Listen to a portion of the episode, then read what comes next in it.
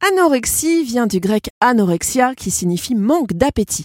Mais qu'est-ce que l'anorexie exactement? Tamila Tenzer, diététicienne nutritionniste, est également chargée de projets en prévention et promotion de la santé.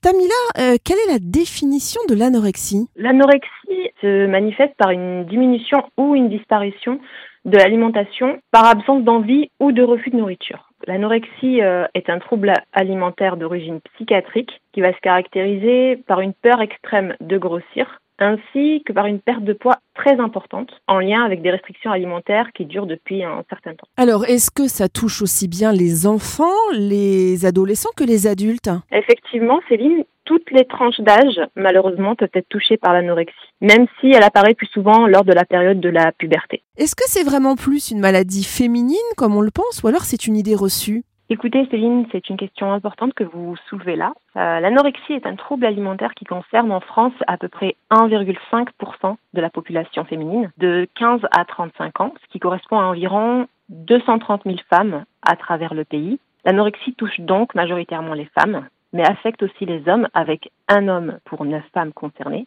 L'anorexie étant beaucoup plus rare chez l'homme, le diagnostic va souvent être tardif elle touche essentiellement l'homme jeune avec un profil psychologique fragile.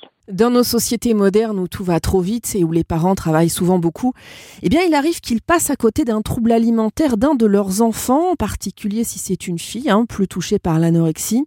Il faut comprendre que c'est une vraie maladie puisqu'elle est associée à des troubles psychologiques et psychiatriques parfois et qui vont au-delà du simple trouble alimentaire. Quelle que soit la source, il faut réussir à décrypter l'origine du problème assez tôt. Et pour cela, eh bien, il est utile de consulter, on l'a dit, un professionnel de santé, médecin nutritionniste ou généraliste, un psychiatre ou bien une diététicienne.